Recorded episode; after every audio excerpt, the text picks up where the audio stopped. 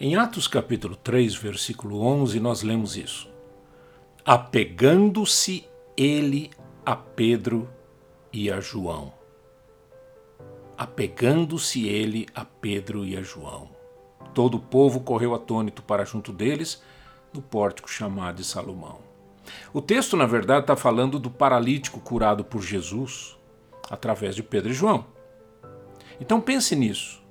Ele se apegou a Pedro e a João, porque quem fica por perto é quem foi tocado, quem foi abençoado, quem foi liberto pelo seu ministério, pelo seu trabalho.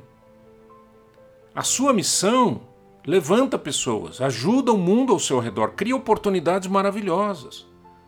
Você não consegue atingir pessoas estranhas, mas você vai atingir aquelas que foram influenciadas por você em algum momento da vida. Pessoas que lhe são gratas, cujas vidas foram mudadas por Deus através da sua vida. Então responda: qual é a sua missão? Para que você existe? Por que você está aqui?